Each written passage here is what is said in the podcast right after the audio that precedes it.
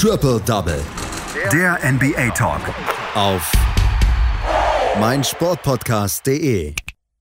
Die Phoenix Suns mussten innerhalb von 24 Stunden zum zweiten Mal zu einem Spitzenspiel antreten. Nachdem sie gegen die Utah Jazz gewonnen haben, haben sie gegen die ähm, LA Clippers verloren. Die Dallas Mavericks dagegen, die konnten einen der besten Teams aus dem Osten schlagen, die Milwaukee Bucks. Das sind so ein bisschen die Hauptschlagzeilen aus der letzten NBA-Nacht, über die wir hier bei Triple Double natürlich werktäglich sprechen. Heute tue ich das mit Amir Selim. Hallo Amir. Hallo Andreas. Ja, es war ein bisschen ungerecht für die Phoenix Suns, die jetzt innerhalb von 24 Stunden erst gegen die Utah Jazz und dann gegen die LA Clippers antreten mussten. Dann jetzt auch beide Spiele noch auswärts. Das erste Spiel konnten sie noch gewinnen.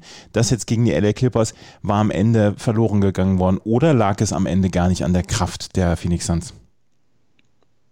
Ja, es, also es kann durchaus ein Faktor gewesen sein, gerade wenn man ähm, ja, feststellt, dass sie vor allem im vierten Viertel dann abreißen lassen mussten. Also auszuschließen ist es nicht, dass dass dann das Back-to-Back -Back, ähm, zu spüren war.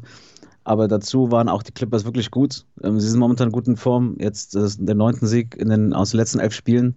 Also da ja, kommt, kommt das eine zum anderen und ähm, ja, das, so holen die Clippers dann einen verdienten Sieg gegen ein doch sehr starkes, eigentlich sehr starkes Phoenix und ähm, ja, zeigen auch mit Hinblick auf die Playoffs momentan eine echt gute Verfassung.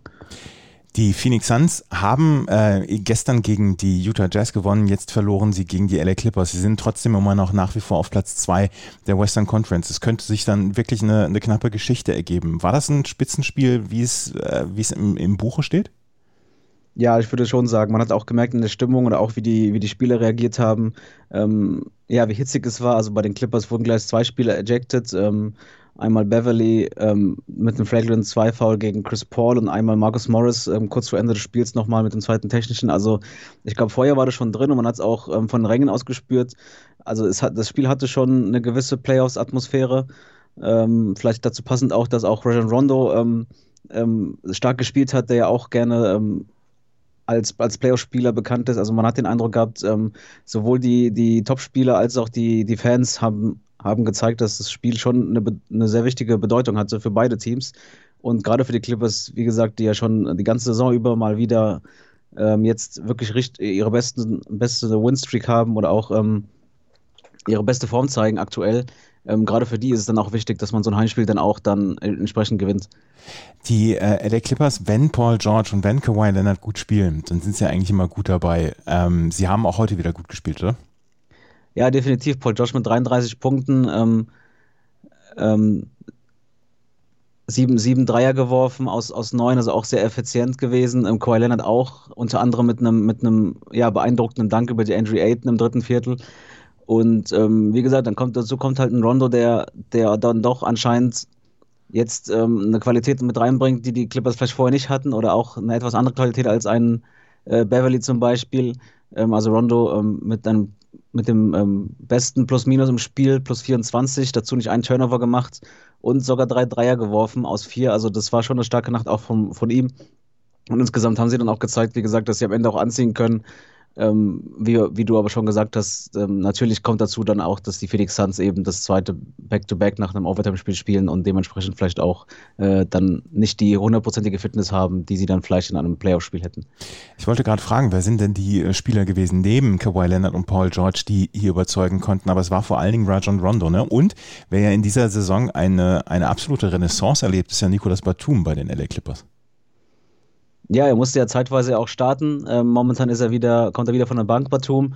Und ja, er ist vielleicht äh, nicht, nicht mehr in der Verfassung vor einigen Jahren noch, als er, als er ähm, sicherer Punktelieferant war, auch zweistellig, aber er macht wichtige Minuten. Er spielt auch viel, also heute, heute Nacht wieder 27 Minuten gemacht.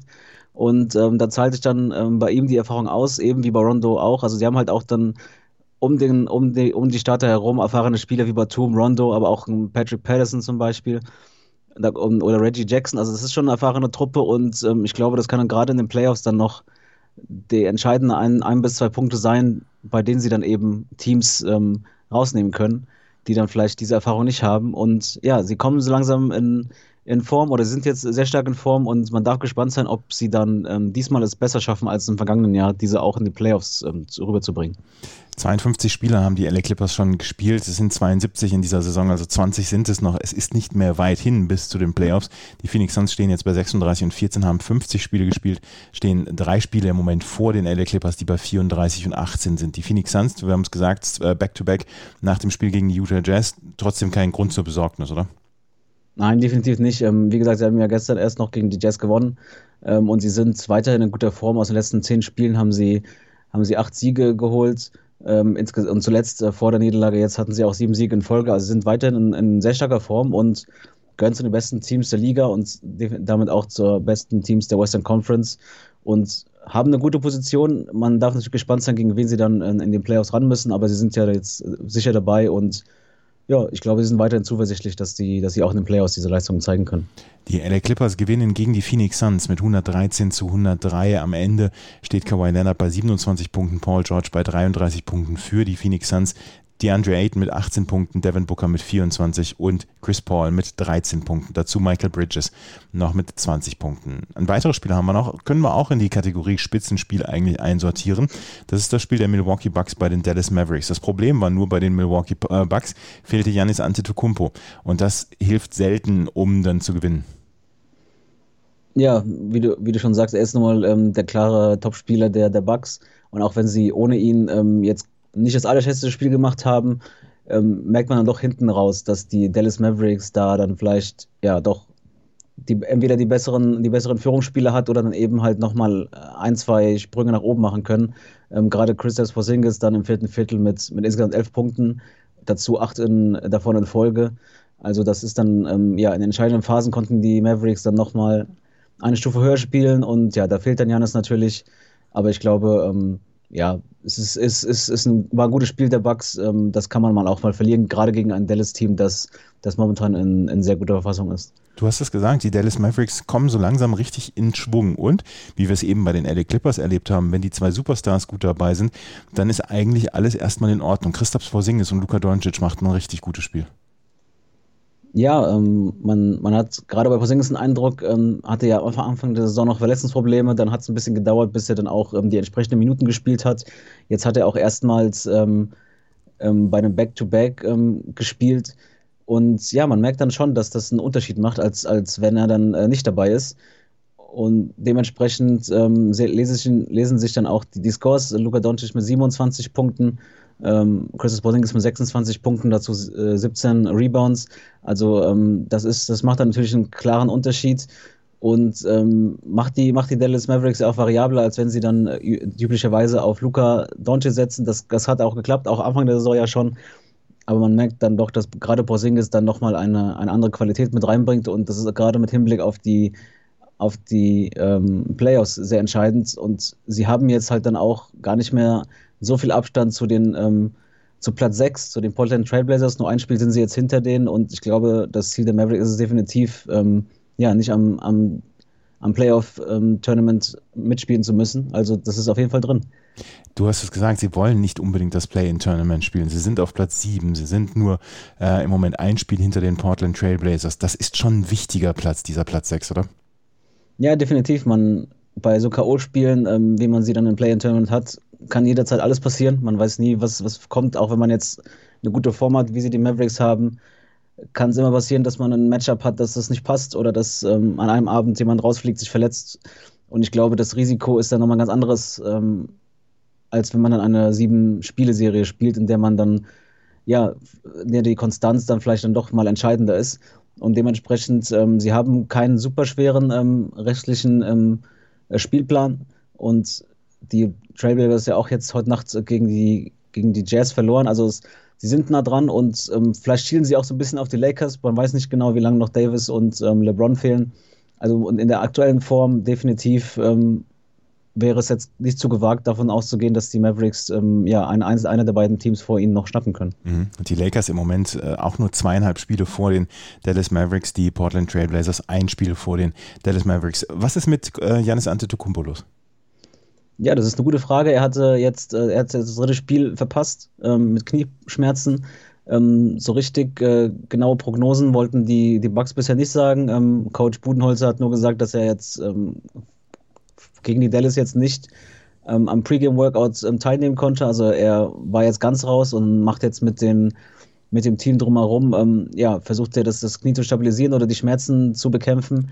Ähm, wie gesagt, wann er jetzt wieder genau da ist, weiß man jetzt nicht. Und ähm, es wird jetzt schon geungt, ob das jetzt vielleicht doch was äh, Größeres ist, aber man muss jetzt einfach abwarten. Ähm, es scheint auf jeden Fall so, dass die, dass die Bucks da natürlich kein Risiko eingehen wollen. Und sie stehen ja auch relativ stabil ähm, auf Platz 3 ähm, der Eastern Conference. Also Risiko müssen sie aktuell auch nicht eingehen. Deswegen darf man jetzt gespannt sein, wie lange es jetzt dauern wird, bis, bis man Janis wieder sieht. Fünfeinhalb Spiele haben die Milwaukee Bucks auf Platz drei, Vorsprung vor den vierten Charlotte, den Charlotte Hornets. Also da ist wirklich noch ein bisschen Platz und vielleicht kann man wirklich da so ein bisschen ähm, ja, Geduld walten lassen bei den Milwaukee Bucks. Aber sie sind schon ein deutlich schlechteres Team ohne Janis, oder? Ja, wie gesagt, gerade in der, in der Klatschphase würde ich schon sagen, ist es nochmal ein Unterschied, ob du halt einen Spieler hast, der ja im Zweifel vielleicht auch ähm, Punkte erzwingen kann. Und ähm, wenn der halt nicht dabei ist, ich glaube, jedes Team würde so einen Spieler wie Janis vermissen. Und ähm, vielleicht exemplarisch dazu ähm, die Zahlen, die Zahlen de, der heutigen Nacht.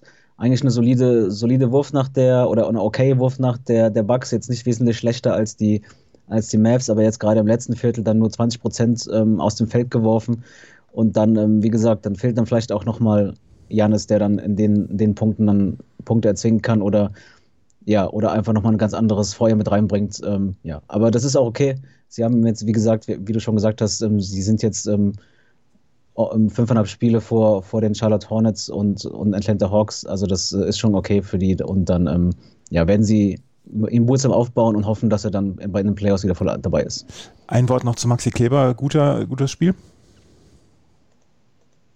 Ja, ähm, Maxi Kleber ja wieder gestartet, 34 Punkte, äh, 34 Minuten, Entschuldigung.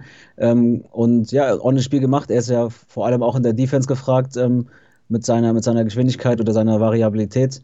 Und ähm, wenn er dann auch offensiv dann ähm, vier Dreier aus sieben Würfen trifft, dann, ähm, ja, ich glaube, dann ist man zufrieden mit dem oder ist er auch äh, zufrieden mit sich selbst. Und ähm, ja, er ist ein wichtiger Spieler für die Mavericks. Ähm, ja, man, also man kann zufrieden sein mit seinen Leistungen aktuell. Die Dallas Mavericks gewinnen also gegen die Milwaukee Bucks mit 116 zu 101, stehen im Moment auf Platz 7 in der Western Conference, direkt hinter den Portland Trailblazers. Die haben auch letzte Nacht gespielt. Die haben bei den Utah Jazz nämlich verloren mit 103 zu 122. Also letzte Nacht waren die ganzen äh, Western Conference Top-Teams am Start. Die Utah Jazz gewinnen mit 122 zu 103, auch dank Donovan Mitchells 37 Punkten. Damien Lillard zwar mit 23 Punkten für Portland erfolgreich, aber hier haben die ähm, Dallas Mavericks ein Spiel aufgeholt. Die Chicago Bulls gewinnen bei den äh, Toronto Raptors mit 122 zu 113. Chris Boucher zwar für Toronto mit einem Monster-Double-Double, 38 Punkte und 19 Rebounds, aber Zach Levines 22 Punkte waren dann doch hilfreicher für die Chicago Bulls. Die LA Lakers verlieren bei den Miami Heat mit 104 zu 110. Jimmy Butler mit 28 Punkten für Miami erfolgreich, 28 Punkte auch für Kentavious Caldwell Pope. Die Cleveland Cavaliers gewinnen bei den Oklahoma City Thunder mit 129 zu 102. Colin Sexton für äh, Cleveland erfolgreich mit 27 Punkten. Und dann haben wir noch die Detroit Pistons, die das zweite Spiel hintereinander gewinnen gegen die Sacramento Kings 113 zu 101. Corey Joseph für die Detroit Pistons mit 24 Punkten erfolgreich und die Aaron Fox mit 23. Wenn die Sacramento Kings irgendwas mit den Playoffs zu tun haben wollen, dann müssen sie Spiele wie gegen die Detroit Pistons gewinnen. Das waren die Spiele aus der letzten Nacht. Das war Amir Selim mit seinen Einschätzungen zu den Top-Spielen dieser letzten Nacht. Danke, Amir. Danke auch, Andreas. Schatz, ich bin neu verliebt. Was? Da drüben. Das ist er. Aber das ist ein Auto. Ja, eben. Mit ihm habe ich alles richtig gemacht. Wunschauto einfach kaufen, verkaufen oder leasen. Bei Autoscout24. Alles richtig gemacht. Triple Double. Der NBA Talk. Auf meinsportpodcast.de. Schatz, ich bin neu verliebt. Was? Drüben. Das ist er. Aber das ist ein Auto. Ja, eben. Mit ihm habe ich alles richtig gemacht. Wunschauto einfach kaufen, verkaufen oder leasen. Bei Autoscout24. Alles richtig gemacht.